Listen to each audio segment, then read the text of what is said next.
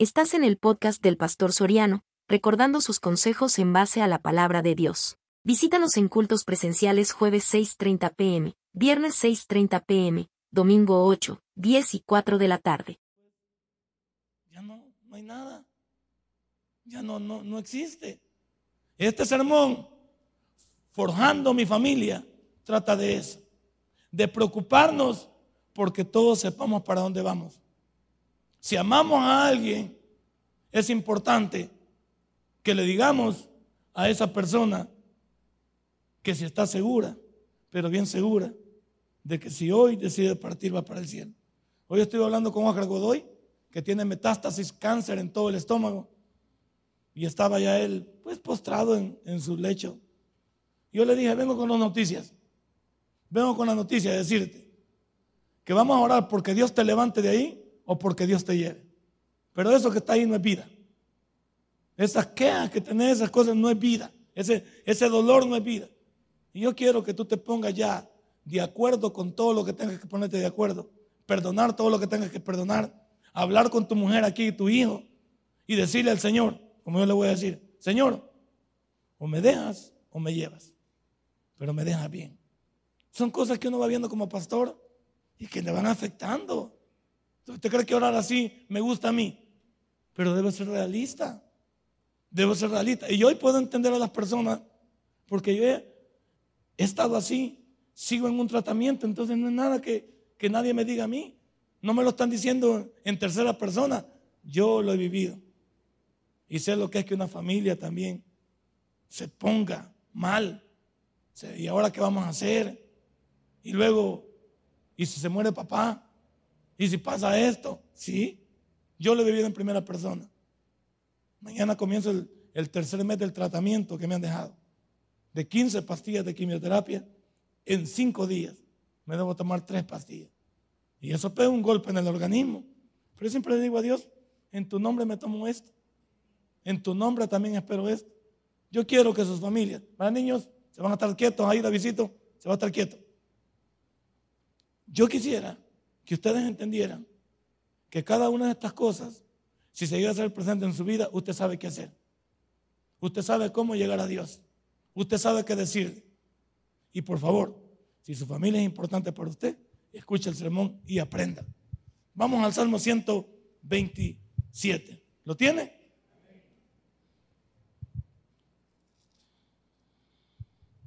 Entonces lo vamos a leer en el nombre del Padre, en el nombre del Hijo y del Espíritu Santo. ¿El 127 era? Sí, 127. Y yo estoy en el 27, me faltan 100. Qué raro va.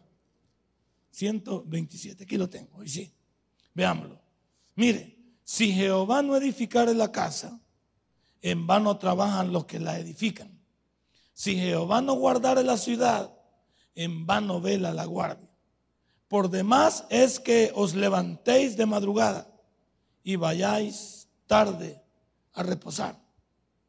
Y que comáis pan de dolores, pues que su amado dará a Dios el sueño.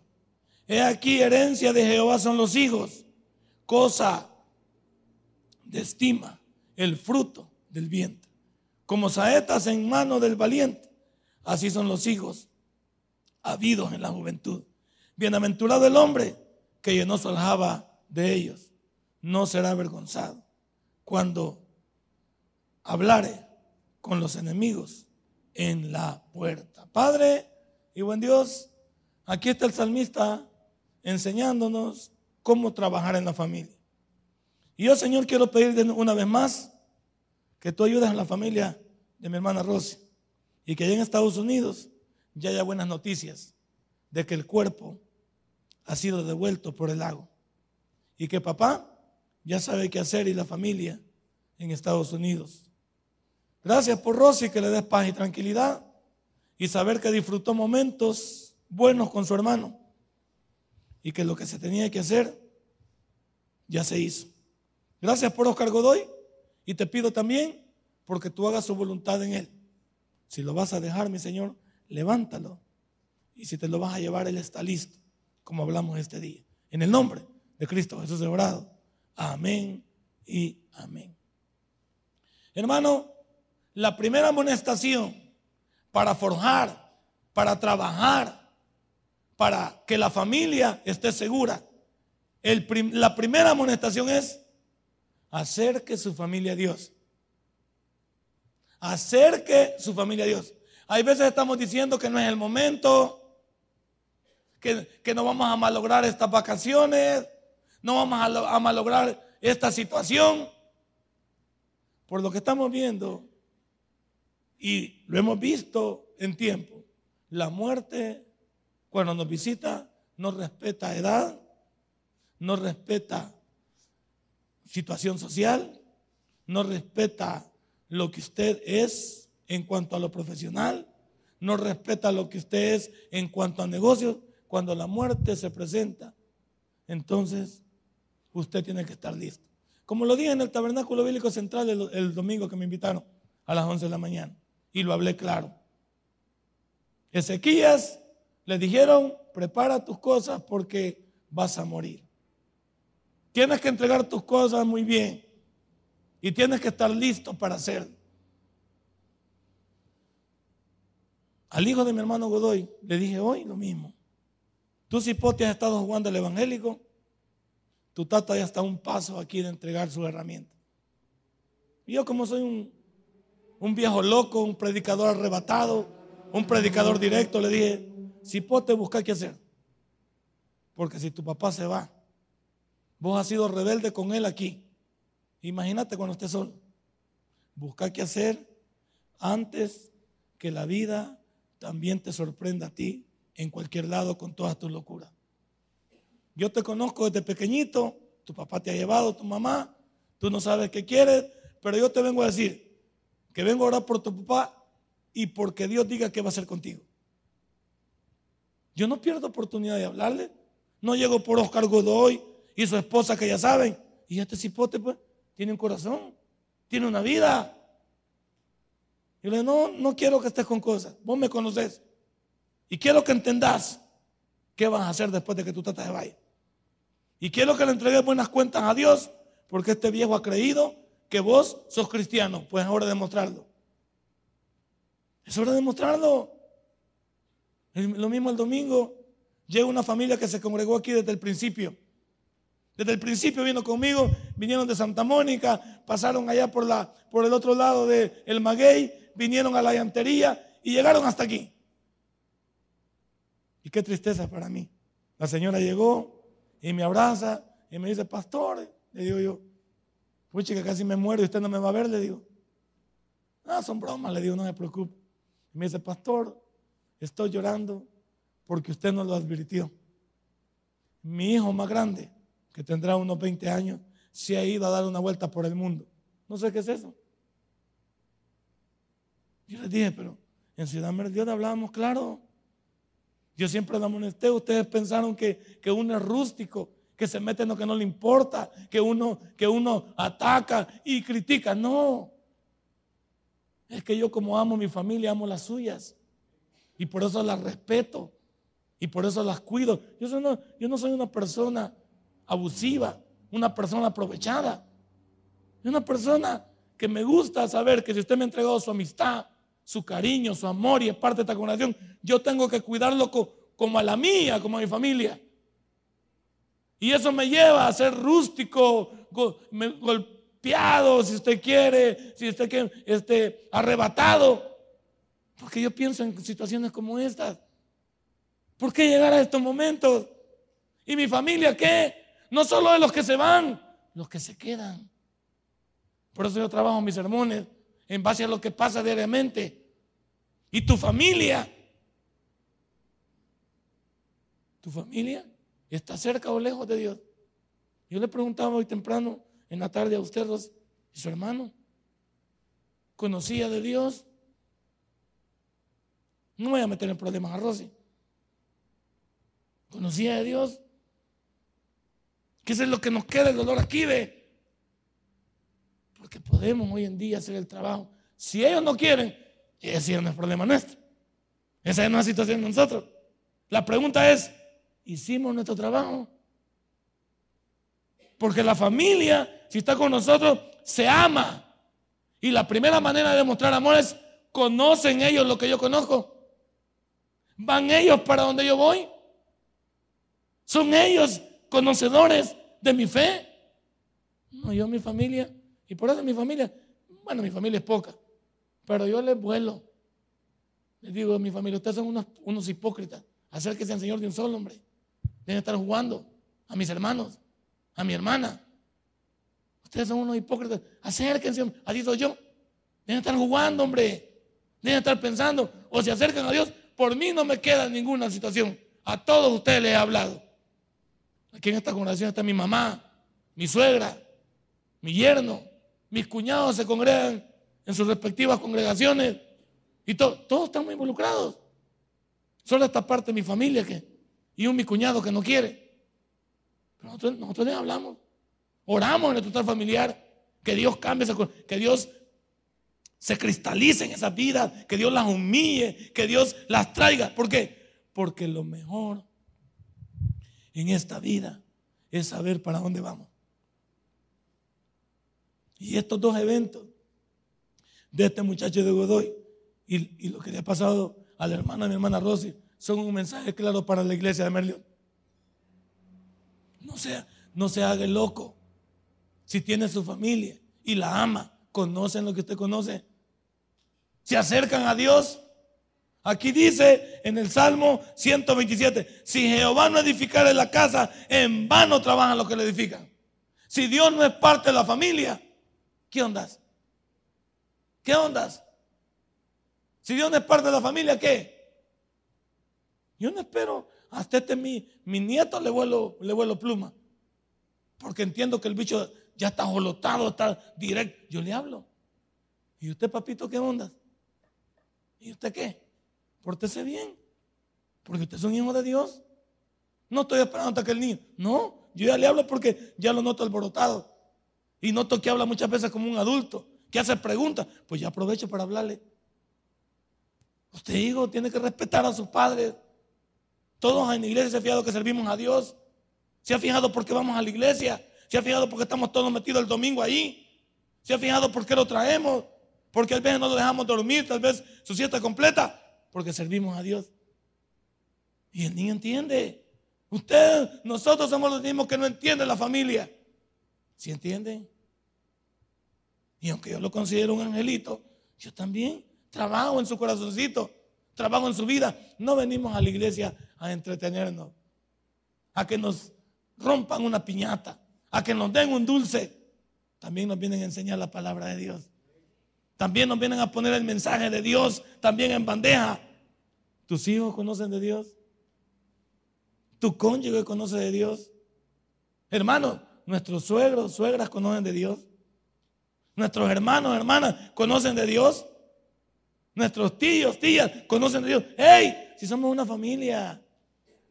Una familia. Y yo en esta noche quiero decir, la primera amonestación es, ¿tu familia está cerca o lejos de Dios? Porque ahí dice, si Jehová no edificar en la casa, si no está en esa casa, si no está en ese corazón, no está edificando él ahí. ¿Por qué? Porque en vano trabajan los que le edifican. Nosotros somos criaturas de Dios, pero hijos de Dios no, a menos que hemos recibido a Cristo como nuestro Salvador personal y nos hayamos arrepentido. No inventemos. Y nosotros tenemos la, tenemos la familiaridad y la religiosidad de decir que de Dios goce, que, que en paz descanse. No nos engañemos. Yo quiero en esta tarde ser rudo, pero ser realista. No engañemos a la gente, no engañemos a la familia, ni nos engañemos nosotros mismos. Por eso yo cuando voy a un funeral y no conozco a la persona, pregunto de un solo. Era, para no meter la pata, ¿era cristiano él o no era cristiano? Si no era cristiano, como no lo conozco, no me meto con el muerto, ni toco al muerto, ni oro por el muerto. Ahí lo dejo en paz. Pero tampoco voy a hablar del muerto porque yo no sé dónde está el muerto. Y no me van a permitir a mí que ore para sacarlo del zacatal al muerto, si el muerto no sabemos dónde anda. Porque para algunos que se muere la gente afuera, el alma puede andar en pena. ¿Saber qué es eso? Que el alma puede andar en pena y anda asustando. Uh, y aparece en la casa, pura casaca va del, del mundo. Pura locura del mundo. Nosotros sabemos que eso no es cierto. No sabemos que esa caricatura no es. Por eso yo pregunto, venga para acá, como no conozco. Los... Y él iba a la iglesia. Sí, era, había recibido a Cristo él. Eh, no sabemos. Entonces no vamos a hablar de él. ¿Por qué no? ¿Por qué no? Porque lo puedo ofender, pues. Porque si me dice, ¿dónde está el muerto? Bueno, como aquí la familia pregunté por él, de acuerdo a lo que me dijo la familia, el muerto está en el infierno. Me van a apedrear y me van a sacar quizás a pescosar de ahí. Pero no puedo mentirles. Como una hermana que me quería dar un sobre en un funeral. Me quería, hermana, según yo, hermana, me iba a dar un sobre y me dice, pastor, hágame el favor de orar por mi, por mi pariente. No, el sobre guárdeselo, le dije yo, o lo de mi iglesia. Pero de acuerdo a lo que usted me ha dicho, el pariente está en el infierno, no puedo orar por él. Detrás de mí venía el señor cura. O sea, habían traído, eh, habían traído el plan B. Bien, como ya conocemos a este viejo loco, que no nos va a hacer al lado, nuestro, también traemos al cura. Detrás de mí, yo que termino, y entró el señor cura. Y comenzó. Bueno, que se engañen ellos. Yo no. Y le dije, y el sobre no. ¿Por qué? Yo no cobro por funerales. No cobro por ir a ninguna casa. Si usted quiere el sobre y me lo regala, regálemelo a título personal. O dígame, délo para la iglesia, pero dígame qué es. Pero a mí no me va a comprar. Para que yo, para que yo diga lo que usted quiere oír. Porque hay gente que quiere oír lo que ellos quieren oír, pero no los podemos engañar. Un buen cristiano no engaña a la gente. Un buen cristiano no miente. Si no recibieron a Cristo, están en el infierno. Y muchas de esas cosas fueron culpa nuestra. Porque la gente tiene que ser amonestada y confrontada con la Biblia en vida. Una vez muertos, ya no hay oportunidad. ¿Aló? Una vez muertos, no hay oportunidad. Entonces, sigo con mi, con mi enseñanza y con mi llamado. ¿Conoce toda tu familia de Dios? ¿Lo conocen a Él? ¿Saben para dónde va? Ahí dice, ve, si Jehová no edificara la casa, si Jehová no está dentro, si Dios no habita en tu corazón, si no, si no está trabajando en ti, si no te has arrepentido, porque una vez que Él entra, ya no se sale. Esto no es que me, me lo quito y me lo... No. Si tú hiciste una profesión pública de fe sincera y te Él está dentro de ti, vas a tener problemas, dificultades con tu testimonio, dificultades con tu madre. Pero si eso fue sincero, tú tienes un arrepentimiento verdadero. Pero muchos, incluso en las iglesias, y se lo dije a un hermano, muchos en la iglesia somos religiosos. Religiosos. Y la religión no salva a nadie. En segundo lugar, hermanos, yo quiero también preguntar, ¿Qué nos impide como familia hablar de Dios? Y digo esto porque algunos estamos pensando en lo que el pariente es, que el pariente es mormón, que el pariente es testigo de Jehová, que el pariente es gnóstico, que el pariente es haricrina, que el pariente es católico. ¿Y eso qué? Es que no lo podemos hablar porque, porque fíjese que él va a otra iglesia. ¿Y? Si nosotros no la religión,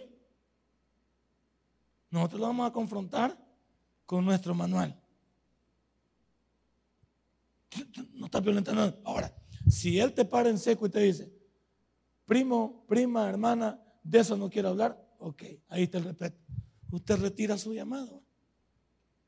No quiere, ¿va? Si a nadie le puede meter el pan a la fuerza, ¿o sí? Las cosas a la fuerza no son buenas. Uno presenta, uno habla. Pero mi, pregunta fue, ¿qué te impide? ¿Qué te impide? Porque de acuerdo a mi sermón forjado este día, uno no sabe el día. Uno no sabe la hora. La gente nos vemos saludables. Nos vemos llenos de vida. Nos vemos normales. Con dinero, una posición, ¿Quién, ¿quién va a pensar que alguien se va a morir? Ni el que está más viejito aquí está pensando en morirse, ¿o sí? Ni el que está aquí con una pata en la Bermeja y otra pata en el, en el, en el Boulevard Venezuela. Nadie quiere morir. Entonces, basado en eso, quiero pensar yo, ¿qué te impide hablar con tus parientes? O hablar con tu familia. O hablar con tus amigos. O hablar con tus compañeros. ¿Qué te impide? Que son religiosos. Y si uno ama, uno por eso se expresa con la gente. Yo le digo esto porque le quiero, le tengo estimación. Si usted no me importara, pues diría yo que qué, pues. Pero aún usted, aunque no me importe, es mi prójimo. Y la Biblia me manda a amarlo. Como algunos están contentos. Pues para castigarlo ese viejo chuco que vaya al infierno. No le hablo de Dios. No, hombre, no sea así. No, hombre, no sea así. No, pero que ese viejo no merece ir al cielo. Así. ¿Y usted qué? ¿A usted también merece ir al cielo? Ninguno de los que estamos aquí merecimos ir al cielo. Porque si Dios nos hubiera pagado de acuerdo a nuestras obras, estaríamos muertos. Pero entonces hablemos. ¿Nuestros parientes conocen de Dios? ¿Nuestros hijos conocen de Dios? Hay un montón de ustedes. Y lo digo, esto sí va con premeditación a la y patada al pecho. Hay muchos de sus hijos que no sé si están convencidos de ser cristianos. Pero no se engañen, nosotros sabemos si son o no son. Y si usted no está seguro, hay que hablar a calzón quitado. Mira, hijo, ¿vos de plano sos cristiano? ¿Tenés a Cristo en el corazón? Sí, entonces ¿por qué te comportas de esa manera? ¿Por qué vivís de esa manera? No se trata de contestar la oración que el tabernáculo nos ha enseñado. Si te mueres hoy, ¿a dónde vas? Al cielo. ¿Por qué? Porque tengo Cristo en mi corazón. Ahora, si tenés a Cristo en tu corazón, ¿por qué vivís de esa manera? ¿Por qué vivís desordenadamente? Si tenés a Jesús. Si tenés a Jesús, debe haber respeto por Jesús. Debe haber amor por el cambio, amor por el testimonio. No nos demos garabatos nosotros con oraciones aprendidas y respuestas aprendidas. Nuestra vida habla más que mil palabras. Nuestra vida habla más que mil palabras. Y si yo soy cristiano, debe haber frutos dignos de arrepentimiento. Entonces nosotros que salvamos, lo decimos. Y a veces me he sentado con mis hijos, de plano que sí. Y casi estas cosas, de tratar de cosas de iglesia, no las trato en mi casa. Porque la casa es hogar, es papá, mamá. Las cosas mías las trato aquí. Llevo a mi hija allá y a mi hijo allá. Y lo siento enfrente de mi oficina. Y le digo, hijo, ¿tú crees que eres cristiano? Si sos cristiano, estas palabras y estas actitudes no son las de un hijo de Dios. Pregúntele a él. Mira, si, si vos tenés este noviazgo que vos crees tener y hablas de esta manera, te comportas de esta manera, tratas de esta manera, ¿crees vos que sos un hijo de Dios? No inventes. Así soy yo. Mi otra hija, sentate. ¿Tú crees que una hija de Dios se comporta de esta manera? ¿Tiene estas y estas relaciones? ¿Tiene estas y estas amistades?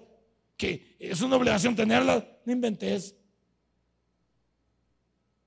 Así soy yo. Porque no me gustaría pensar que mis hijos, porque creen que son hijos del pastor, van para el cielo. ¿Y cuánta gente cree así? Mucha gente es engañada pensando que los hijos del pastor, la mujer del pastor, los niños del pastor, automáticamente van para el cielo. Ah, pues sí. Ah, pues sí. Ya la hicimos. Señor, la salvación como es. Así es es individual.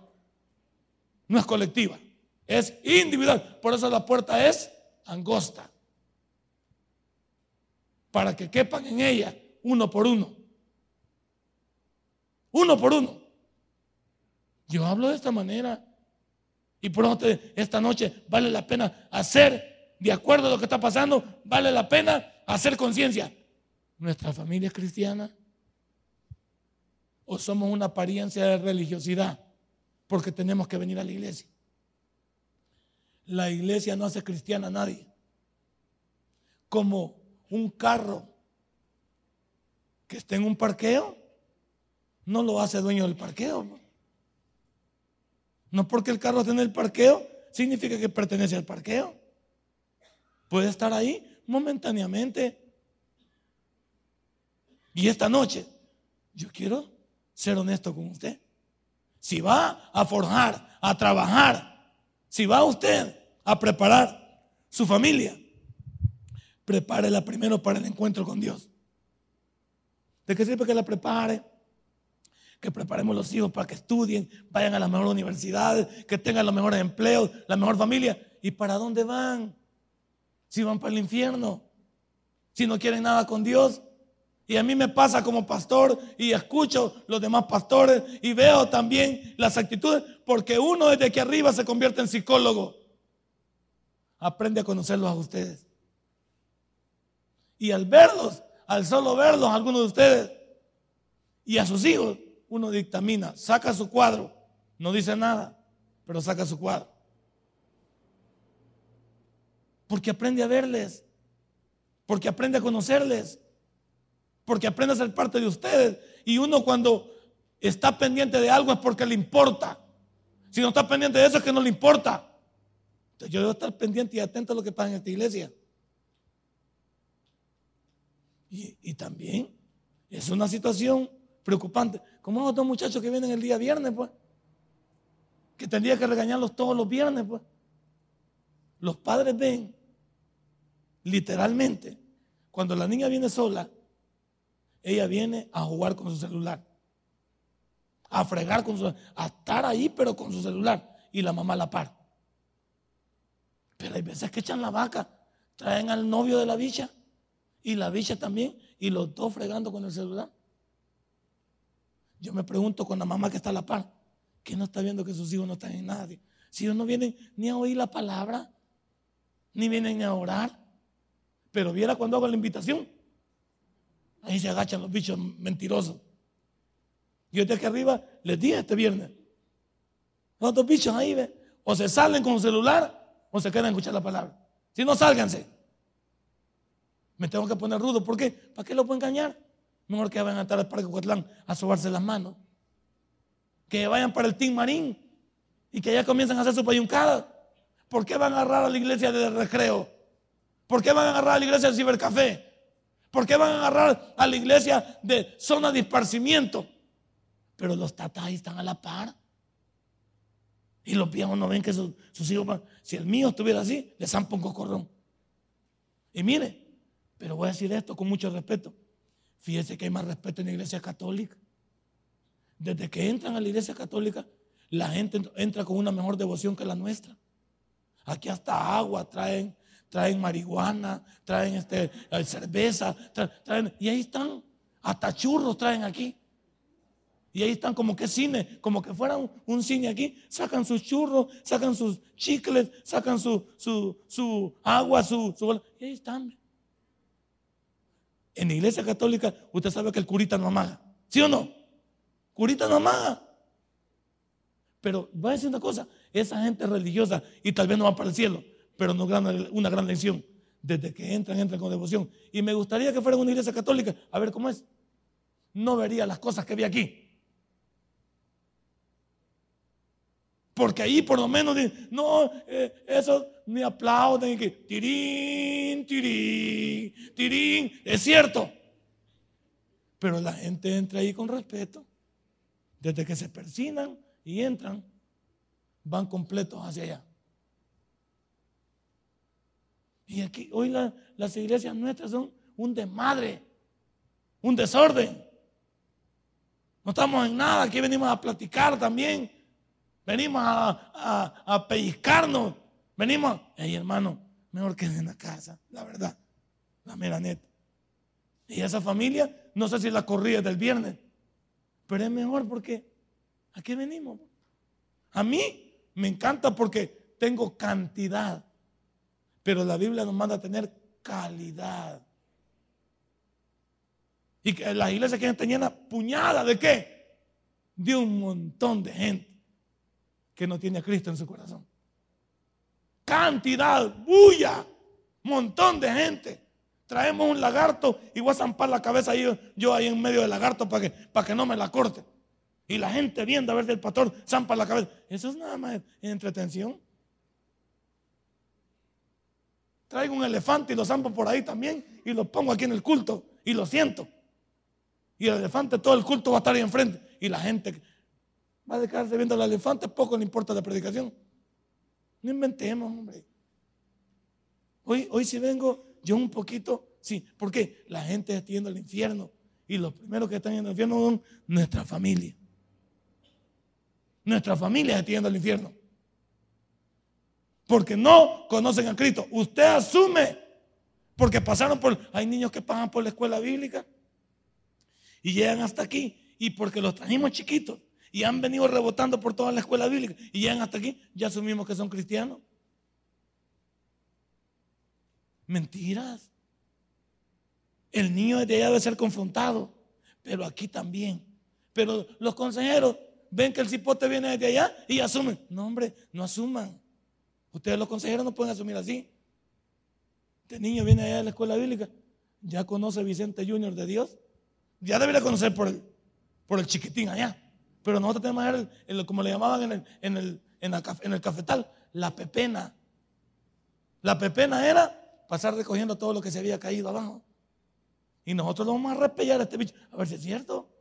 Vamos a repellar al otro ahí, ve. Este otro chiquitín que está aquí, ve. Ah, pero como bien, hermano, si él viene de la escuela bíblica y si hay profesores atarantados también. Que también no le saben hacer la confrontación al niño. Si el niño me lo pasan de 12 años para acá, ¿ya debe traer a Cristo de allá para acá? Sí. Pero yo debo hacer la pepena aquí demostrar que el niño está seguro, pero bien seguro de que está seguro, que en la escuela bíblica eso digo la verdad. La otra, la otra cipota que viene a la escuela bíblica, ahí anda. El otro niño que viene, el Daviva, vino a la escuela bíblica. Moisés vino a la escuela bíblica. Eh, la, eh, ¿Cómo se llama? La Aquí. Vino y asumimos que estos bichos son cristianos. De verdad. Por poco me persuades, Agripa. No asumamos, hombre. Enfrentémoslos. Confrontémoslos. Porque nosotros necesitamos estar seguros, pero bien seguros, que si algo pasa, ay, se me quedó el Leonor con sus grandes lentes ahí. Por eso no lo vi por los grandes lentes. Entonces, ¿qué hay pues? ¿Qué hay? Por eso pregunté al principio. ¿Está mi familia lejos o cerca de Dios?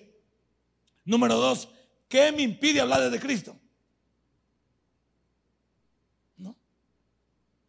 Hay una hermana creo que lucha aquí con una su hija. Que no la puede traer a la cipota porque la cipota viene un, un tiempo y después se desaparece. Y la cipota quiere.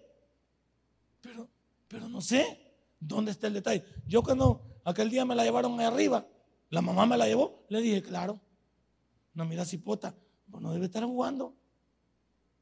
Esto no es de jugar. Y voy a estar grandecita. No te me a mí aquí la espantapájaros que no sabes.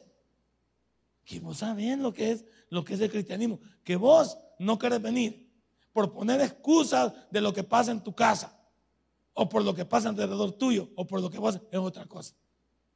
Pero conmigo vamos a hablar claro. Tú debes de acercarte a Cristo. Y a la mamá le dije, déjate la historia de esta villa. Si esta cipota, no hombre, esta cipota ya está. No está sazona. Ya está. En la edad de que le agarramos la confrontación, pero de patada. Está bien a un niño. Pero hay quienes, nosotros vemos a nuestros hijos, ay, el niño, ¿y cuánto tiene? 42 años. No, hombre, es un anciano. Así lo tratamos. No, no, no. Porque nosotros no sabemos decirles o saber quiénes son ellos. Ahí ven, nosotros menospreciamos en, nuestro interior de padres y madres, ridiculizamos al ver todavía al niño, semejante tazajón, a la niña, semejante bicha que ya parece monja. No, hombre, no inventemos. Sí, es cierto, vamos a tratarla pues sí, con respeto, pero les vamos a dar su lugar, sino que hasta ellas mismas, hasta nuestros mismos hijos, les estamos haciendo creer que todavía no han desarrollado. Porque todavía al niño le decimos, eh, eh, se llama eh, Moisés, le decimos, Moisésito, no hombre, me ante Moisés para que sepa que ya está en etapa de asumir. Se llama Alfredo, Alfredito. Mire, mire ese gran, ese gran tetún, no, ese gran, ese gran cofre que está ahí. ¿Ah? No está fácil. Y le va a decir a Alfredito, vamos a mirar al, al muchacho ahí. Pero nosotros, en nuestro afán de tener, venimos y, los ponemos a ellos en un punto que tampoco les gusta a ellos, pero juegan con nosotros. Ellos en la casa les gusta que les trate así, pero en la calle no. Porque en la calle, la calle es dura y ridiculiza. Ah, mira este como le dicen Alfredito. Ah, ah, pero se lo acaban en un día. Porque los amigos no entiendan. Nosotros somos los sentimentales, los padres, que los bajamos a un nivel donde no queremos entenderlo. A toda la familia, no hagamos eso. Porque la calle es dura. La calle es difícil. Y aquí dice en la segunda parte, si Jehová no guardara la ciudad, en vano vela la guardia.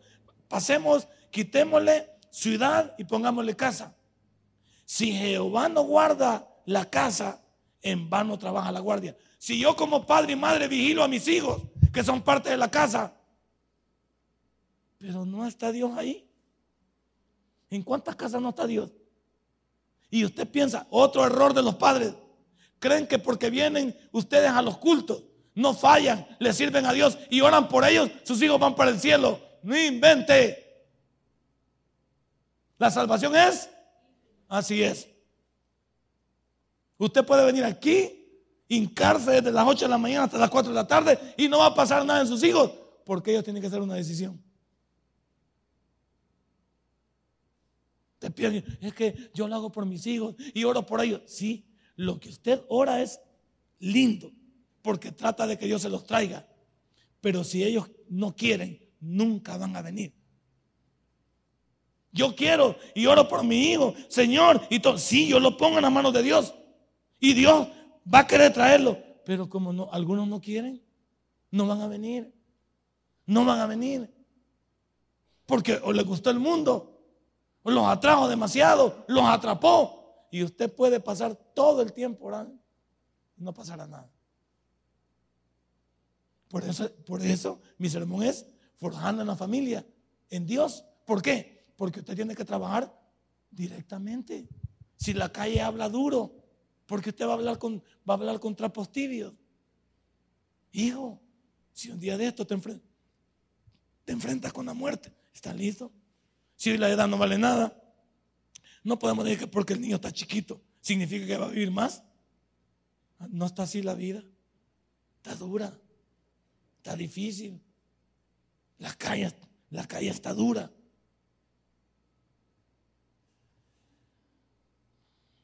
Hermano, todos nosotros también debemos de hacernos una pregunta. ¿Cuándo debo comenzar yo a trabajar en mi familia. El Proverbio 22.6 dice, instruye al niño en su camino, desde que está niño. Y un niño desde que está pequeño. Hay algunos que están esperando, óigame bien padre, es otro error, que el niño tenga 12 años para que entienda. Es cierto hoy. Un cipote de las comunidades más necesitadas de este país, la edad ya no es de 12 años para que entienda. Hay cipotes que de 5 o 6 años ya entienden. Son pícaros, malos para hablar. Ya hablan de matar. Ya hablan de esto. Eso ya no están. Porque el ambiente ya los contaminó. Y tú vas a menospreciarlo. Hay un, hay un montón de gente que cree y debe de valorar en qué nivel está su hijo y en qué nivel está usted en su estatus social, en el estatus también profesional que usted se mueve, para saber en el nivel en el que su hijo está.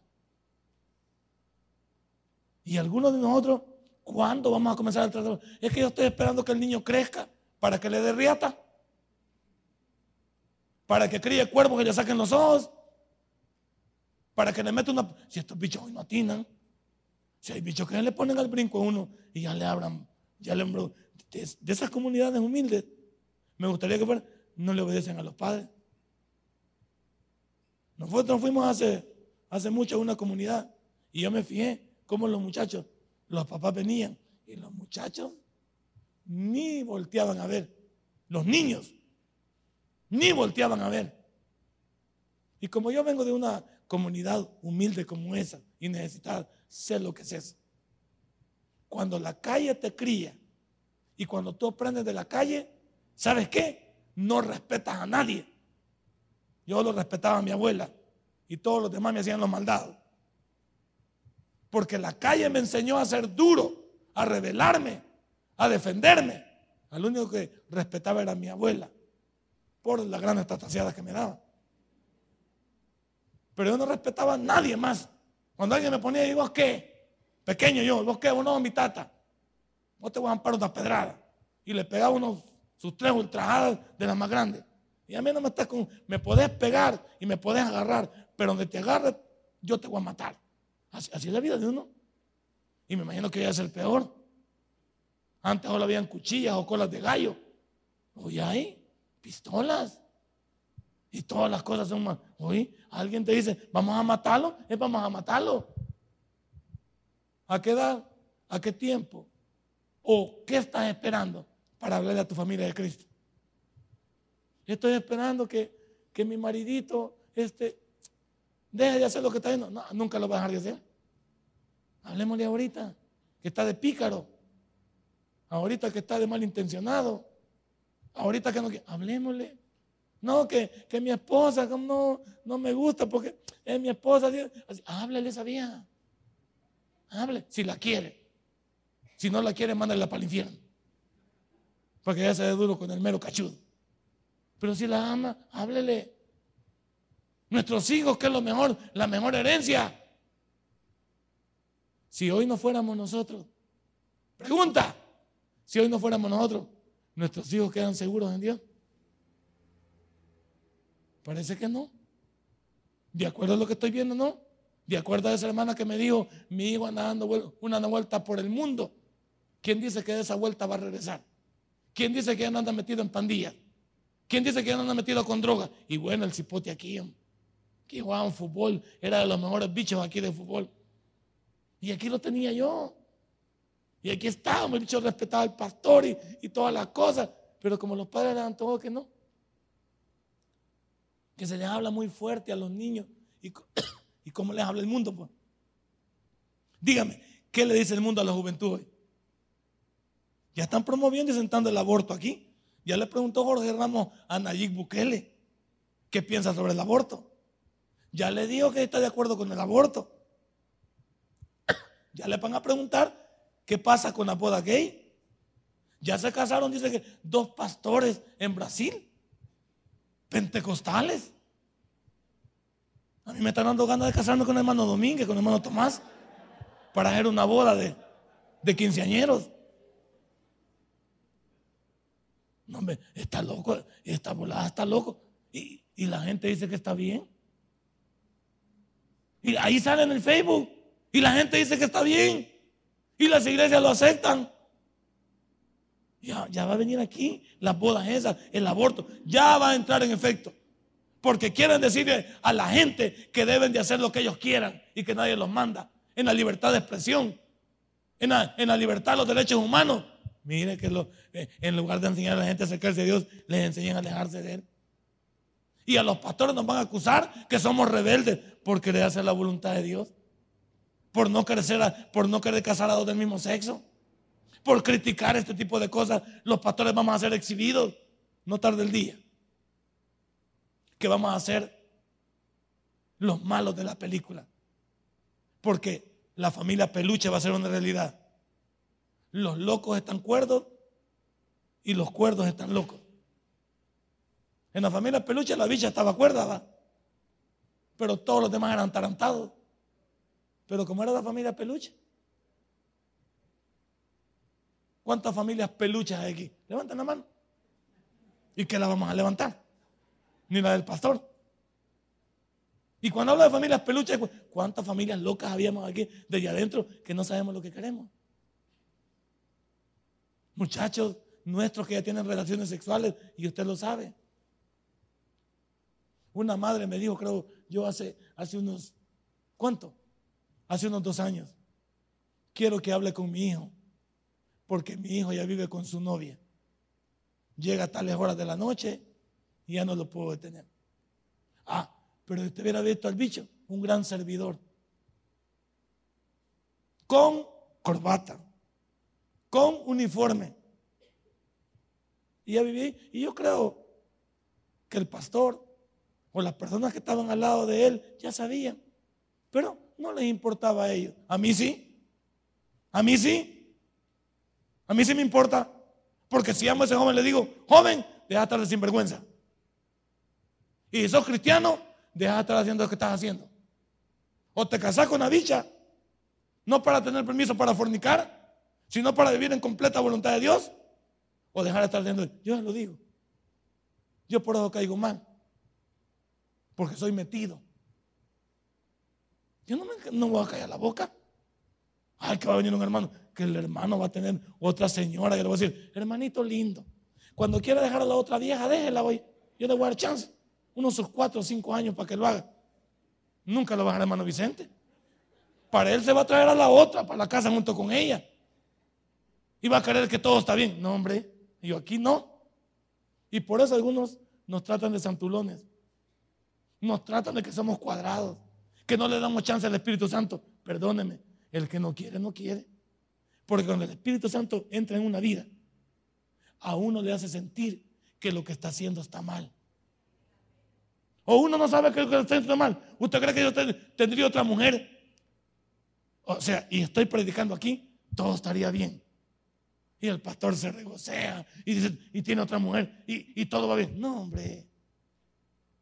Si yo soy un sinvergüenza, no pasa nada.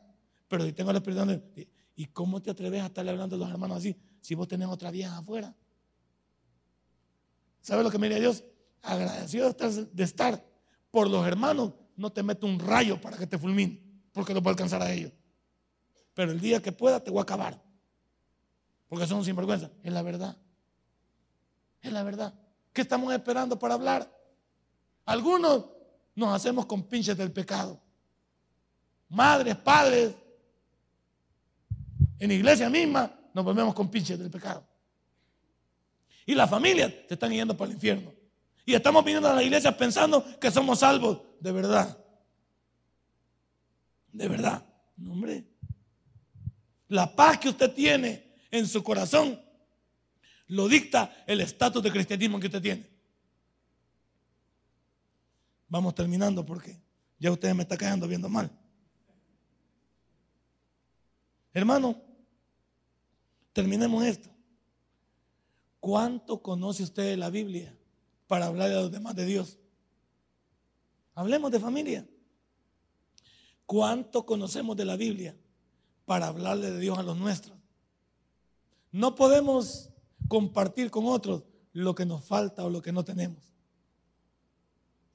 No podemos hablarle a otros ni convencerlos con lo que nosotros no poseemos. Y tenga cuidado también. Yo puedo también saber de Biblia, pero no tengo ninguna práctica sobre lo que leo. No basta con leer, aprender y memorizar. ¿Cuánto sabe y cuánto vive de lo que usted conoce. Perdón, de lo que nosotros conocemos. La Biblia no es un libro para que me guste. La Biblia es un libro para vivirlo. ¿Entendiste? La Biblia no es un libro, ay, es que a mí me gusta Filipenses 4:13. Entonces, ¿por qué no cambiamos? Ay, es que me gusta Josué 1:9. ¿Por qué no cambiamos? Ay, y viera que me canta el Salmo 23. Y el mismo te tunte y el Salmo 91, hasta me lo puedo de memoria. El Salmo 1. Si el Salmo 1 es una pedrada completa, bienaventurado el varón que no anduvo en consejo de malo, ni en silla de se ha sentado. Ey, mejor no está diciendo nada. Porque no conoces el versículo en su, en su plena dimensión. Cuando uno conoce las cosas, le amonestan. A mí la Biblia me amonesta. Yo cuando la veo y cosas como esta digo y no estoy viviendo eso, digo, Señor, por eso hay cosas en los sermones que yo no las digo, porque no tengo el valor ni la autoridad para decirlo. Una, una cosa que yo no tengo mucho valor para dar, te lo voy a decir hoy. No lo voy a contar a nadie, pero que le empapayó el pescado. Una de las cosas que me cuenta hablar a mí, hablar a mí, de mí es de temperamento. Hablar de carácter. Porque soy muy ofuscado. Porque soy muy, muy rápido para hablar. Porque yo como digo una cosa, la digo de un solo. Entonces me cuesta dominarme. Casi no hablo yo de carácter. De la manera. Me cuesta. Y cuando lo veo en la Biblia, yo, yo quiero irme, irme enviando. Quiero ser menos, menos rudo. Quiero ser menos golpeador. Quiero, que, no en sentido de golpear a nadie, no. En el sentido de cuando hablo, cuando lo digo, quiero ser, quiero ser mm, menos soberbio. O sea, hay cosas que me dañan. Y de eso no, no hablo porque no estoy listo. Casi no toco esos temas. Porque estoy trabajando. trabajo. No son temas que, que me avergüencen. Porque yo no me meto con las personas mucho. Pero sí posiblemente mis allegados, las personas que me rodean, muchas veces tratan de lidiar conmigo porque soy muy, muy, muy, muy ciego con lo que pienso, con lo que quiero. Hay veces pienso tener la verdad, sí me duele. No es cosa que me, me espante, pero, pero también no es cosa que me agrade, que debo de trabajar. Cuando alguien se ofende que yo digo algo, que alguien dije algo rápido y, ofendí, lo, lo, dije en un tono que no debería decir, si me avergüenza. No es que me siento. ¿Y usted quién No, no, tampoco. Sé que la regué. Y yo mismo digo, que regado. No estoy haciendo mi trabajo. Hay cosas de las que no hablo. Y hay algunos que nos encanta hablar de lo que no dominamos, de lo que no hacemos. Hermano, cierra tu Biblia. Trabajemos en la familia. Porque cosas como las que nos están pasando nos van a dejar un dolor en el, en el mero chacalele. ¿Por qué no preparé a mi familia para el encuentro con su Dios? Denle un fuerte aplauso. Póngase de pie.